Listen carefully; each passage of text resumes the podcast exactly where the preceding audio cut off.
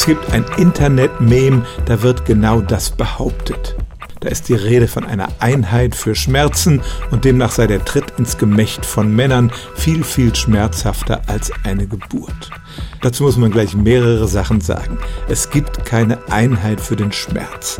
Manchmal werden Befragungen gemacht, da sollen dann Probanden ihren Schmerz auf einer Skala von 0 bis 10 beziffern, aber eine wirkliche Einheit ist das nicht.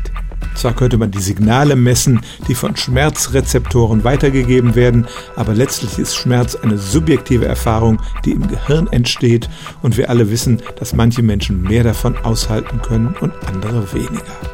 Dazu kommt, dass die zwei Dinge, von denen wir hier reden, doch sehr unterschiedliche Schmerzerfahrungen sind. Der Tritt beim Mann ist ja zunächst mal ein sehr kurzes Ereignis. Alle Männer können bestätigen, dass das nicht nur schmerzhaft ist, sondern auch ausstrahlt in den ganzen Bauchraum und für Übelkeit sorgen kann, aber nach kurzer Zeit ist es vorbei. Eine Geburt dagegen ist eine Sache, bei der sich die Schmerzen über viele Stunden hinziehen können und schon deshalb ist das nicht vergleichbar mit so einer kurzen Schmerzerfahrung.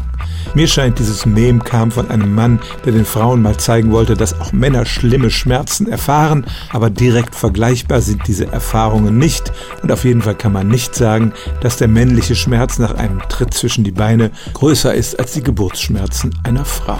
Stellen auch Sie Ihre alltäglichste Frage unter stimmtz.radio1.de.